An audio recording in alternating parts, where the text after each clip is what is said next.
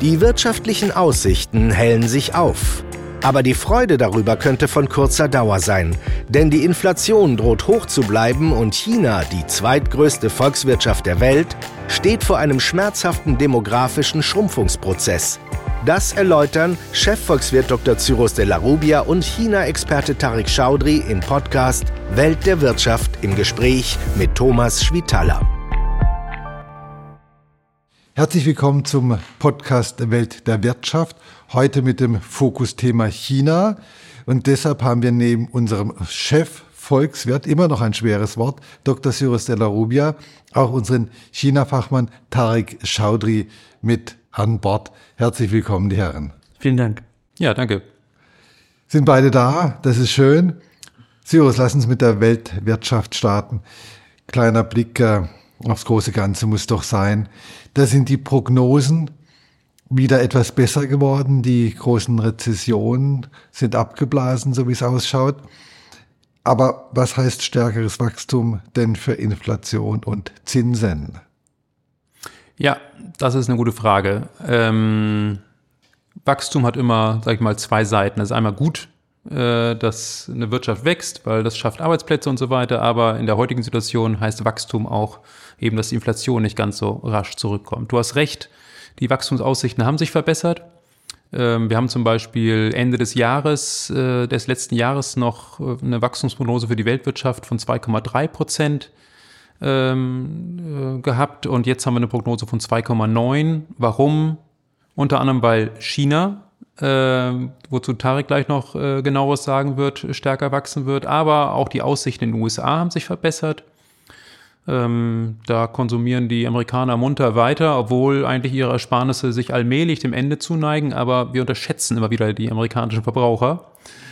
Ähm, und was die Eurozone und Deutschland angeht, äh, da haben wir unsere Prognosen noch gleich gelassen, also nur 0,2 Prozent Wachstum in Deutschland und für, für 23. Äh, für das laufende Jahr genau und, und äh, 0,4 Prozent für die Eurozone. Aber wir sehen da, äh, dass ein Absturz äh, extrem unwahrscheinlich geworden ist und wir sehen eher Aufwärtsrisiken für das Wachstum. Aufwärtsrisiken ist auch ein schönes Wort. Aufwärts. Ja, also dass wir ein, die ein Prognose, genau. positives genau. Wort.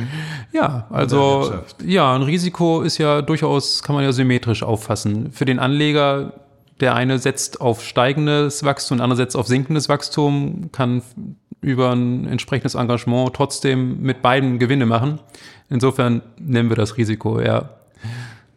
Aber ich, ich komme nochmal zurück. Stärkeres Wachstum bedeutet ja auch, dass die Nachfrage ganz gut bleibt. Und wenn die Nachfrage ganz stabil ist, dann könnte es dazu führen, dass natürlich auch die Preise hoch sind und die Inflation eben nicht in den Griff dass man die nicht in den Griff kriegt. Nee, absolut. Äh, und, und die letzten Inflationszahlen, jetzt kamen gerade die Inflationszahlen für Deutschland äh, raus, ähm, da zeigt sich, dass äh, die Inflation nicht nur, also in Deutschland ist sie gleichbleibend hoch geblieben, der nationale Inflationsindex ist bei 8,7 Prozent weiterhin im Februar und Im Vergleich zum Vorjahr immer, ne? Genau, also die Preise sind 8,7 Prozent höher als im Vorjahrsmonat. Und ähm, wenn man sich Spanien und Frankreich anschaut, da sind gestern Inflationszahlen rausgekommen, da ist die Inflation sogar gestiegen. Ähm, und das hat natürlich damit zu tun, dass eben dieser Absturz der Wirtschaft nicht stattgefunden hat und entsprechend äh, haben die Unternehmen weiterhin auch eine gewisse Preissetzungsmacht. Ähm, umgekehrt, wenn wir eine Rezession gehabt hätten, dann würden man sich um Marktanteile streiten und dann würde man die Preise senken, aber genau das passiert jetzt nicht. Und das ist insofern die, die Schattenseite dieses, ähm, dieser relativ stabilen Situation, weil das nämlich letztendlich bedeutet, dass äh, die Europäische Zentralbank weiterhin gefordert ist, die Inflation nach unten zu drücken, äh, was sie letztendlich durch weitere Zinsanhebungen machen wird. Und nicht nur die Unternehmen haben eine Preissetzungsmacht, sondern auch die Arbeitnehmerinnen und Arbeitnehmer, wenn man sich die die Forderungen in den aktuellen Tarifauseinandersetzungen anguckt. Und das ist ja doch relativ, äh, sagen wir so, äh, ohne es kommentieren zu wollen, aber Zahlen dieser Größenordnung hat man lange nicht gesehen. Ja, absolut. Also die Deutsche Post, äh, die möchte, äh, oder die Angestellten der Deutschen Post möchten ähm, wenn man das Gesamtpaket sich anschaut, würde ich 15 Prozent äh, Lohnzuwachs haben. Und das ist schon wirklich eine Hausnummer. Ähm, Preissetzungsmacht spielt insofern eine Rolle, als äh, diese höheren Löhne aus der Perspektive der Unternehmen mehr Kosten bedeuten. Und sie sind in der jetzigen Lage immer noch in der Lage, einen Großteil dieser, dieses Kostenzuwachses dann auch weiterzugeben.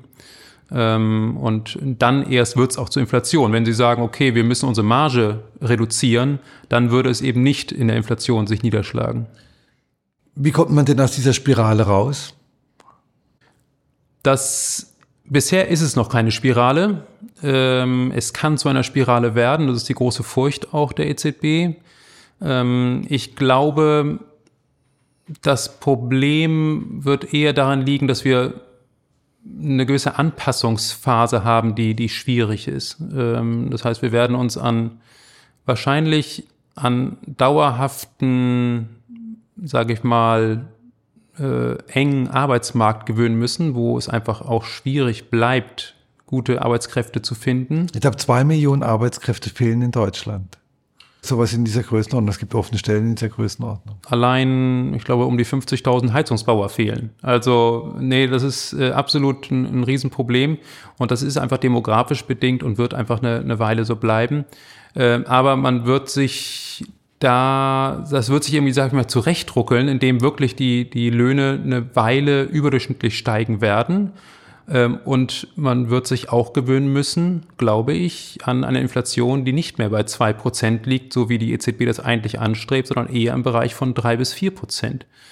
Ähm, und äh, ich glaube, es ist eine Illusion zu glauben, dass wir wirklich zurück auf zwei Prozent kommen und dann wieder so schön stabil dahin schippern, wie das in den äh, Mitte der 90er bis, bis Mitte der 2000er war. Bedeutet das Wohlstandsverlust für alle? Nicht unbedingt. Wenn die Löhne entsprechend auch steigen und das äh, allmählich wieder kompensieren, dann ist dieser Faktor nicht unbedingt ein Wohlstandsverlust. Ein Wohlstandsverlust kommt eher dadurch zustande, dass wir äh, teurere Energieimporte haben und insofern ein Teil unseres Wohlstands äh, in die arabischen Länder, in die USA und andere Energieexporteure ähm, ja, ausführen. Das ist jetzt eigentlich schon die Brücke zum zur letzten Frage, die ich habe, bevor wir uns dann endlich mit China befassen. Und zwar, Blick auf die Tankstelle zeigt ein Bild, das schon fast vergessen war. Diesel ist günstiger als Benzin. Was ist los? Ja, das ist eigentlich ein ganz schönes Bild für die, für die Anpassung, von der ich eben sprach. Also die, die einfach stattfindet und ähm, ganz kurz zurück. Ähm, du sagst, man hat das gar nicht mehr so, äh, man ist das gar nicht mehr gewohnt. Früher war es natürlich völlig normal, dass Diesel günstiger war als. War aber eine Zeit lang als genau umgekehrt. Benzin, genau. Ähm, wodurch ist dieser Umschwung damals zustande gekommen? Das ist dadurch zustande gekommen, dass im Ukraine-Krieg äh, russisches, Die äh, also Diesel aus Russland eben nicht mehr importiert wurde, beziehungsweise in einem sehr reduzierten Maße importiert wurde. Ähm, in normalen Zeiten hat äh, die EU ungefähr 11 Prozent seines Dieselverbrauchs aus Russland importiert. Das ist schon eine Hausnummer. Und wenn da eben ein paar Prozentpunkte fehlen, dann macht sich das im, im Preis bemerkbar. Und jetzt, und da kommen wir wieder zu der Anpassung, wenn die Raffinerien sehen, okay, da äh, kann man ja offensichtlich eine gute Marge machen mit, mit Dieselverkauf, weil er ist jetzt äh, erheblich im Preis gestiegen, viel deutlicher als, als Benzin, dann wird eben, stellen eben Raffinerien ihre Produktion um und versuchen stärker auf Diesel äh, zu gehen. Und äh, entsprechend können sie dann auch äh, davon profitieren. Aber das bedeutet letztendlich auch, Diesel wird verstärkt produziert und dann entsprechend ähm, haben wir da wieder auch eine Normalisierung. Mal gucken, ob das so bleibt. Jetzt haben wir ja seit dem 5. Februar ja auch ein ähm, offizielles äh, Embargo gegenüber äh, Diesel, das aus Russland kommt. Äh, da kann man noch eine Zeit lang auf, auf gute Lagerbestände zurückgreifen. Ähm, aber ich habe den Eindruck, äh, die, das Netz der Raffinerien hat sich ganz gut darauf eingestellt und insofern hoffe ich mal, dass diese Preisdifferenz so bleibt. Ich fahre einen Diesel. Ich auch, ich auch. Also ich, ich wir outen uns jetzt hier, darf man eigentlich gar nicht mehr, aber ja. Ja, wir tun es jetzt mal. Äh, ich fahre auch immer schön langsam. Ich auch. Ausschließlich.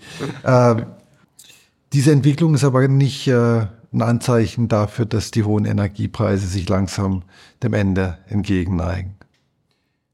Naja, also äh, wir haben im letzten Sommer haben wir ja diese, diese riesen Spikes, also diesen riesen Anstiege gesehen, gerade bei, bei Erdgaspreisen äh, und das hat sich dann auch übertragen auf die Strompreise, weil die Gaskraftwerke sozusagen die Grenzanbieter sind im Strommarkt.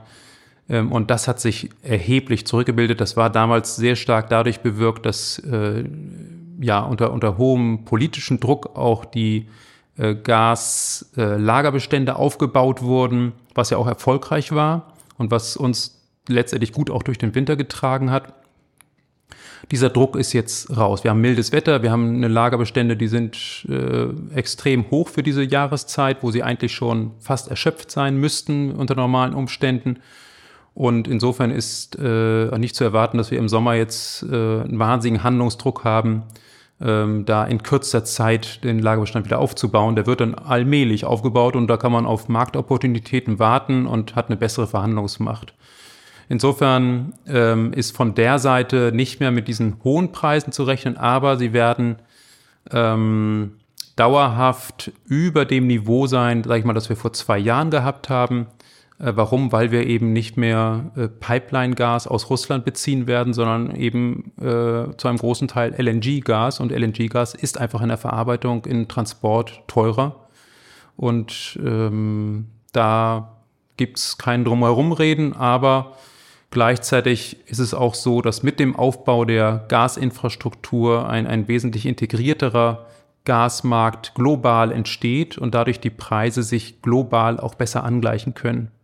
Das heißt, wir können, wir, also die, die extrem niedrigen Preise in den USA, die kommen uns zugute, weil es für die US-Produzenten attraktiv ist, uns ihr Gas zu verkaufen. Das sind nochmal ganz gute Aussichten. Jetzt kommen wir aber zur zweitgrößten Volkswirtschaft der Welt, China. Tarek, schön, dass du dabei bist. China hat ja eine ganz, ganz konsequente Null-Covid-Politik praktiziert und damit die Weltwirtschaft ziemlich gelähmt. Nun sind Covid-Beschränkungen kein Thema mehr in China. Es wurde alles relativ schnell aufgelöst. Was heißt das denn jetzt für das Land und was heißt es auch für die Weltwirtschaft? Ist jetzt alles wieder normal und geht alles, äh, läuft alles wieder wie, wie vorher? Ja, man muss dazu sagen, dass ähm, die Null-Covid-Strategie ja nicht immer mit Lähmung verbunden war, sondern die ersten Jahre relativ gut funktioniert hat. Es gab natürlich immer wieder Probleme, äh, vor allem mit den Lieferketten und äh, Lieferwegen, aber insgesamt war das relativ äh, geräuschlos. Aber dann mit der Ankunft der Omikron-Variante ist das alles ja wirklich so schlimm geworden. Und da hat man dann auch die Lockdowns gesehen und auch die erheblicheren Probleme für die Weltwirtschaft. Ähm, nun, wenn man jetzt, äh, sagen wir mal, von dem äh, von den menschlichen Opfern wirklich absieht und rein auf die wirtschaftlichen Zahlen schaut, dann muss man sagen, ähm, ist das eine reine Wiederbelebung, also auf allen Ebenen. Ähm, wenn wir auf die Investment-Tätigkeit äh, der äh, Unternehmen schauen, ist da einiges passiert. Ähm, wenn wir uns auch anschauen, wie die Haushalte ähm, auf dem Aktienmarkt wieder tätig sind, sogar auf dem Bausektor, über den wir später nochmal genauer sprechen werden, aktiv geworden sind. Also da gehen die Preise ähm, langsam äh, und stetig wieder hoch. Ähm, und äh, außerdem ist es so, dass der Dienstleistungssektor insgesamt ähm, durch erhöhte Reisetätigkeit, äh, aber auch durch äh, Restaurantbesuche, Kinobesuche, also all das, was normales Leben halt ausmacht, ähm, jetzt halt auch wieder zurückkommt und das wird vor allem auch ähm, durch die, äh, durch die PMI-Zahlen, durch den Einkaufsmanager-Index auch äh, dargestellt. Dort ist der seit dem Herbst, im Herbst lag der bei 41,6 und jetzt ist er bei 54,4 gelandet. Also man sieht, da ist ein ordentlicher Schub dahinter. Also je höher, desto besser. Je höher, genau. desto optimistischer. Genau, über eine Zahl über 50 bedeutet halt Wachstum. Bedeutet Wachstum. Äh, du hast es so ein bisschen anklingen lassen. Und wenn man mal von den äh, Opfern absieht, wie hat sich denn das Ende der Null-Covid-Politik in China ausgewirkt? Also gab es dann tatsächlich diese großen äh, Krankheitswellen und vielleicht auch mit, mit sehr vielen Todesfällen? Ja, das gibt es da Zahlen zu? Ja, das ist, das ist eine gute Frage. Es war eines der Schockmomente meines noch jungen Analystenlebens. Ja, also ich hab, bin ja noch nicht so lange im Geschäft und äh, wir haben halt auch untereinander halt immer viel diskutiert, wann würde dieser Zeitpunkt kommen, wenn es halt passiert. Und ich viele, sagen wir mal, Analysten sind davon ausgegangen, erst wenn die Erkältungswelle im Winter vorbei ist ne, und man dann auch planbar das Ganze gestalten kann, dann wird es halt passieren und dann ist es am Anfang Dezember wirklich aus dem Nichts gekommen. Äh, ich bin wirklich total überrascht worden.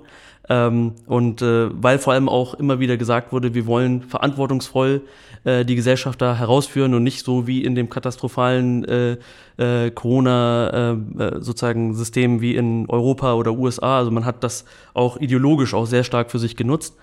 Und dann, als es kam, ähm, war es dann so, dass wir äh, überrascht waren, das zu sehen, dass ähm, das Gesundheitssystem überhaupt nicht darauf vorbereitet war. Also äh, um ein Beispiel zu geben, die Intensivbetten äh, in China sind etwa drei pro 100.000 Einwohner. In Deutschland sind es, sind es etwa 30. Ja? Und wir haben quasi mit so einem mit so einer Start-Stopp-Logik versucht, sozusagen aus der Pandemie rauszukommen, um zu gucken, dass die Intensivbetten halt nicht überfüllt werden.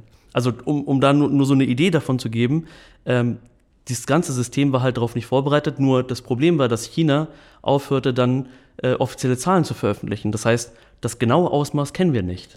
Und äh, weiß man, äh, ob es so, ich meine, es gibt ja die offiziellen Zahlen, aber es gibt natürlich auch äh, Berichte von, von Leuten vor Ort. Hat man einen Eindruck, wie das wahrgenommen wurde und wie die Bevölkerung auch damit umgegangen ist und auch vielleicht, wenn man jetzt auf die Situation jetzt guckt, ob das auch verwunden ist, also ob, man jetzt da einfach sagt, jetzt das liegt hinter uns und wir blicken optimistisch in die Zukunft? Also die Menschen, die vor Ort leben, viele Journalisten, auch Analysten, die in China aktiv sind, die sprechen wirklich von Traumatisierung. Weil man muss sich so vorstellen mit der Null-Covid-Strategie, die wirklich eine sehr extreme Maßnahme war gegen das Virus, ähm, war es ja so, dass die Menschen in ihrer näheren Umgebung gar keine Infektion kannten. Also in Deutschland oder in anderen europäischen Ländern ist man ja immer wieder auch in Kontakt geraten mit anderen Menschen, die Infektionen hatten. Das heißt, die Angst war wirklich äh, überproportional groß. Und dann muss man sich vorstellen, wenn natürlich dann so eine Infektionswelle über die Menschen hinweggeht, ähm, ist das natürlich ziemlich, ziemlich hart gewesen. Ähm, es sind auch äh, in den ähm, Apotheken vor Ort, die eine wesentliche Rolle spielen, weil es in China kaum niedergelassene Ärzte gibt, ähm, hat sich das dort getürmt. Es sind ähm, wirklich Medikamente ausgegangen. Ähm, das mag man, das, das Elend mag man sich gar nicht vorstellen, was da äh, sozusagen herrschte. Wenn wir jetzt mal gucken, können wir ja feststellen, China war über fast Jahrzehnte eine ganz wichtige Lokomotive der Weltwirtschaft. Zuletzt gab es aber vermehrt Berichte zum Beispiel über leerstehende Wohnblocks und äh, wir haben die Krise am Immobiliensektor gehabt und hören auch immer wieder, dass die Gesellschaft eigentlich im Schrumpfen begriffen ist, praktisch als, konsequent der, als Konsequenz der lange praktizierten Ein-Kind-Politik. Ist diese Ein-Kind-Politik gescheitert und was bedeutet das jetzt auch für die, für die Wirtschaft und vielleicht für die Dynamik der Wirtschaft? Also wir haben schon äh, wirklich riesige Probleme, strukturelle Probleme in China. Ähm, das ist auch das, was wir in unserer Prognose versucht haben wiederzugeben. Ähm, also wir, wir gehen für dieses Jahr von einem Wachstum von etwa 5,8 Prozent aus. Aber Was ja eigentlich nicht wenig ist. Also wenn man in Deutschland hatten wir wie viel? 0,2 oder 0,4 Cyrus? 0,2 für dieses Jahr. Ja. Also eigentlich doch ganz stolz. Relativ stolz, ja, aber da muss man natürlich auch sagen, China ist äh, immer noch ein Mitteleinkommenland und nicht ein Hocheinkommensland wie Deutschland. Aber dennoch, ja, ist es definitiv beachtlich. Wir haben 2022 nur 3% Wachstum gehabt. Das heißt, die haben da schon ordentlich was zugelegt. Ähm, man muss aber auch sagen, dass diese äh, Öffnungsprozesse nur kurzweilig sind. Äh, also diese, diese positiven Effekte nur kurzweilig sind auf die Wirtschaft. Äh, für 2024 gehen wir wiederum davon aus, dass es aufgrund des Bausektors, aufgrund der Demografie und anderer strukturellen Probleme tatsächlich auch runtergehen wird. Und da kann man, ähm, wenn man die Demografie sich anschaut, ich glaube, dass die Ein-Kind-Politik gescheitert ist. Äh, das ist, glaube ich, auch unter, den Chine unter der chinesischen Führung äh, mittlerweile bekannt, äh, weil man halt auch schon seit fünf, sechs Jahren versucht, schon gegenzusteuern. Ich glaube, man darf jetzt auch zwei oder drei Kinder haben, ohne bestraft zu werden. Ne? Genau, also die, die Bestrafung lag halt meistens darin, dass man nicht an äh, kostenlose medizinische Versorgung oder Bildung halt herankam. Ähm, und das sind so Dinge, die man versucht nach und nach äh, quasi zurückzunehmen. Aber die Demografie wird noch ein Faktor bleiben, weil diese Gesellschaft hat sich ja unfassbar transformiert in den letzten Jahren. Das ist ja, was vielen, glaube ich, gar nicht so klar ist, dass das Land vor 20, 30 Jahren noch ganz woanders stand, auch gesellschaftlich. Inwie inwiefern hat sich transformiert? Also praktisch zum, zu mehr Wohlstand, zu mehr Industrialisierung und auch zu einer und das hat dann kulturelle äh, Veränderungen mit sich gebracht oder wie würdest du das beschreiben? Absolut. Also wenn man sich anguckt, äh, die Einkindpolitik hat auf eine paradoxe Weise halt auch dafür gesorgt, dass zum Beispiel Mädchen ähm, äh, mittlerweile ganz anders gefördert werden, dass Mädchen auch, von denen auch verlangt wird, weil in China ähm, die äh, Renten teilweise mit von den Kindern finanziert werden, das ist nach wie vor noch so, äh, war das dann so, dass die Eltern natürlich die Mädchen dran, äh, darauf gedrängt haben, nicht zu früh zu heiraten, nicht zu früh Kinder zu bekommen. Und wenn man sich das für ein äh, sozusagen Land wie China anguckt, wie gesagt, das vor 30 Jahren noch eine ganz andere gesellschaftliche Realität hatte, dann sind das bahnbrechende Veränderungen. Also es war noch viel, äh, viel mehr von der Landwirtschaft geprägt und, und viel mehr nach traditionellen Werten orientiert. Ne? Das muss man ja auch sagen. Und wenn wir uns den Bausektor angucken, ähm, das hast du ja gerade auch angerissen, dann ist ja auch dort dies relativ äh, wichtig für die chinesische Wirtschaft, weil rund ein Viertel äh, des Wachstums aus, aus, aus dem Bausektor und darum sozusagen gespannten ähm, Industrien sozusagen äh, generiert wird. Und da ist es so, dass äh, diese ganzen Transformationseffekte in der Gesellschaft halt auch ganz schlecht äh, für den Wohnungsverkauf sind. Ne? Also wenn wir die Probleme ausblenden, die grundsätzlich dort da sind. Schrumpfen der Gesellschaft, was bedeutet das denn in Zahlen? Also die, wird, wird das Land schrumpfen? Wird's ja, es ist praktisch schon letztes Jahr das erste Mal schon geschrumpft. Äh, die chinesischen Statistiker hatten eigentlich neun Jahre später erst äh, quasi prognostiziert. Es ist viel schneller gegangen, ähm, als man sich das äh, gewünscht hat. Ich glaube, den Statistikern war es wahrscheinlich vorher schon klar. Die Frage war, ob man das politisch bekannt gibt oder nicht, weil viele Forscher haben ja schon darauf hingewiesen, dass die Lage halt äh, schwierig ist. Und deswegen ähm, ist es halt so, dass ähm, wenn wir uns das rein von den Zahlen her anschauen, ist es so, dass wir in äh, China etwa eine Milliarde an äh, Erwerbspersonen haben und die ist, wird quasi von jetzt aus gesehen äh, bis 2045 um 13 Prozent schrumpfen. Das heißt, knapp 871 Millionen Erwerbspersonen werden nur noch da sein. Und China war, ähm, wenn wir auch über Inflation sprechen, eines der wichtigen Faktoren in den letzten äh, Jahrzehnten. Durch die Integration dieser riesigen Masse an Arbeitern und jungen Arbeitern haben wir ja auch da äh, sozusagen positive Inflationseffekte gehabt. Also eher negativ. Also das also negative, ja genau, genau. Also mm. Vorteilhaft für den Konsumenten, meinte ich. Ja. ja, weil es einfach viele billige Arbeitskräfte gab, um es mal ganz banal zu sagen. Und dieser Effekt könnte sich jetzt halt drehen.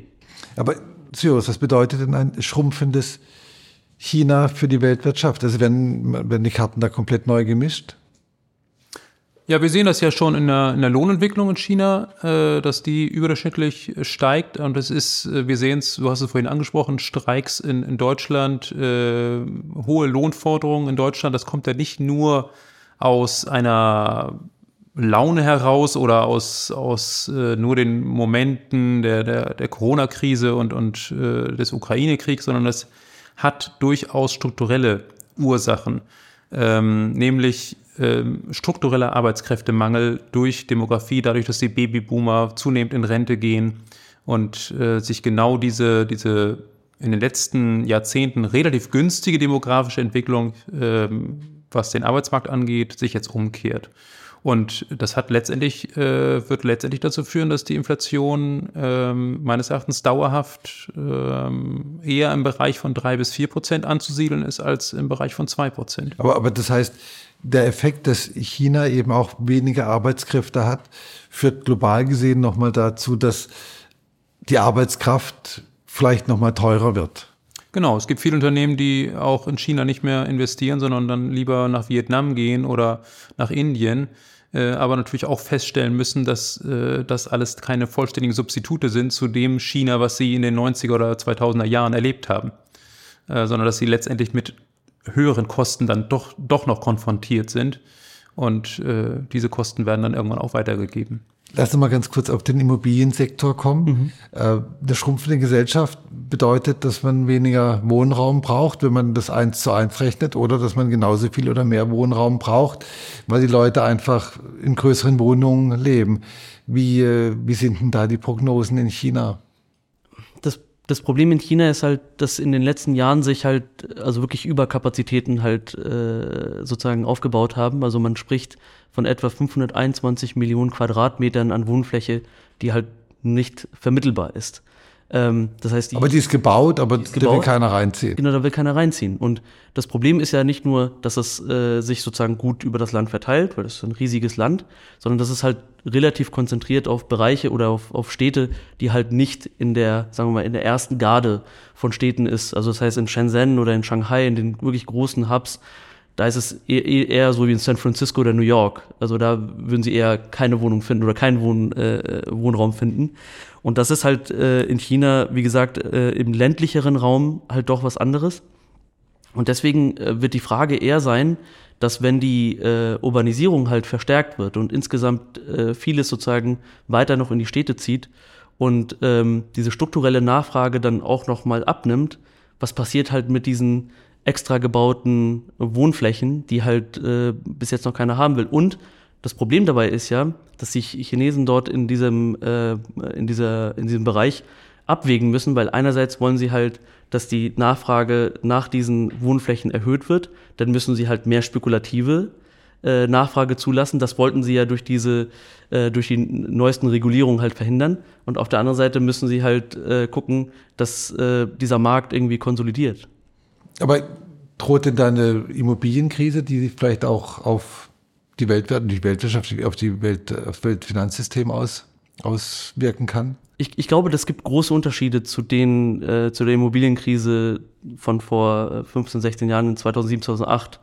Ähm, ich glaube, vor allem ist es eine angebotsseitige Geschichte hier, ähm, dass ähm, die Immobilienentwickler, die hier äh, am Werke sind, ähm, dass die, also in China ist es so, dass man erst sozusagen die volle Summe vorab entrichten muss, äh, ab, sozusagen äh, einzahlen muss, bevor man überhaupt an das Haus kommt. Das sind so diese sogenannten Pre-Sales, die in China üblich sind. Ähm, und das Problem ist ja nicht, dass die Nachfrage grundsätzlich nicht da ist, sondern dieses Vertrauen in diese Immobilienentwickler halt äh, verloren gegangen ist. Ähm, das versucht die äh, chinesische Regierung mit der etwas sozialistischeren äh, Zug dann natürlich abzufangen, indem Immobilienentwickler dann durch Banken ersetzt werden, durch staatliche Banken ersetzt werden.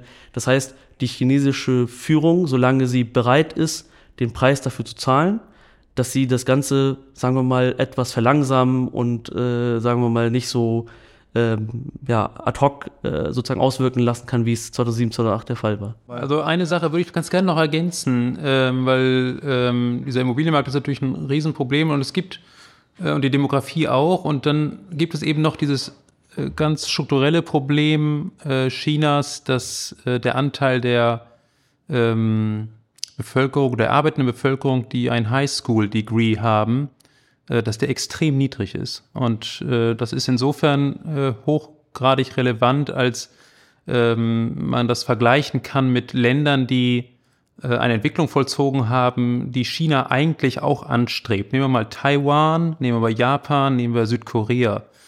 Ähm, das sind Länder, die, als sie so weit waren, wie China jetzt ist, es war irgendwann in den 70ern, da hatten sie einen Anteil der Menschen, mit, äh, die Arbeits, äh, im Arbeitsmarkt waren und ein Highschool-Degree hatten, ähm, einen Anteil von etwa 70 Prozent.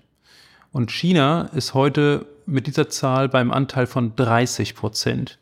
Und das macht es extrem schwierig für China, auf diese zweite Entwicklungsleiter sozusagen hochzuklettern und zu einem wirklich reichen Land zu werden, aus dieser Falle des mittleren Einkommens herauszukommen und wirklich zu Ländern wie Südkorea, USA, Europa aufzuschließen.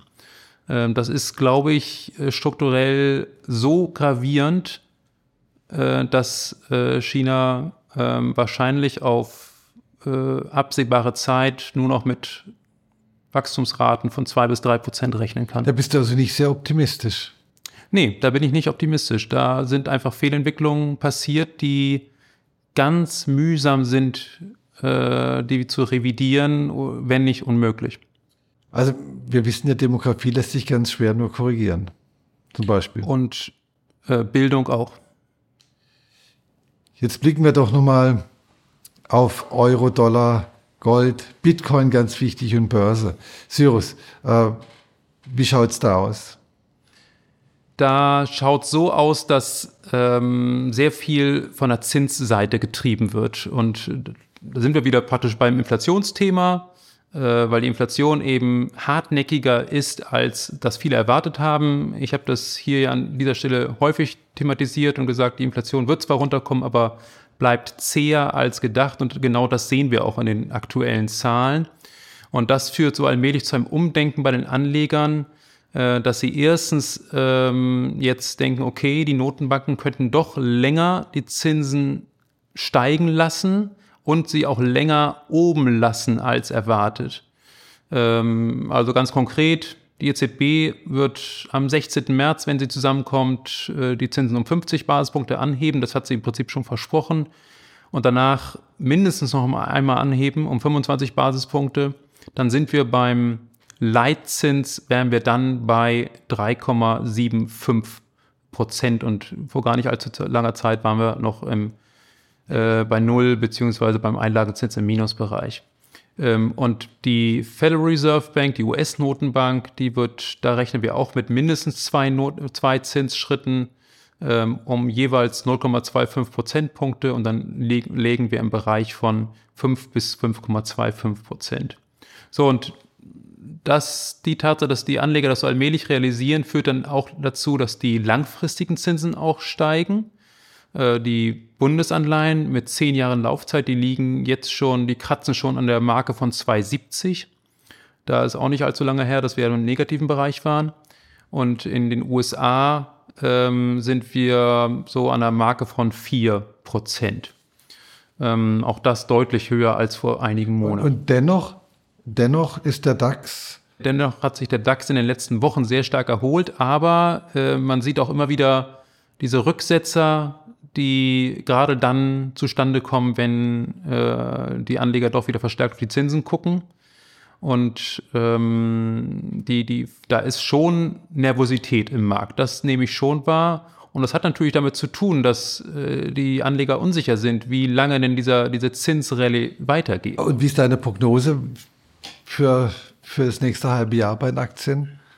Ähm, also ich rechne relativ kurzfristig schon mit einem Rücksetzer und dass wir dann von diesem Rücksetzer aus ähm, wieder allmählich höher kommen, aber nicht das äh, aktuelle äh, DAX-Niveau erreichen, wo wir sind. Das heißt, zum Jahresende wäre es immer noch ein Minus von kommt immer auf die Tageschart an, aber vielleicht so 5% oder. Also das wird so irgendwie also, bei 14.800 oder?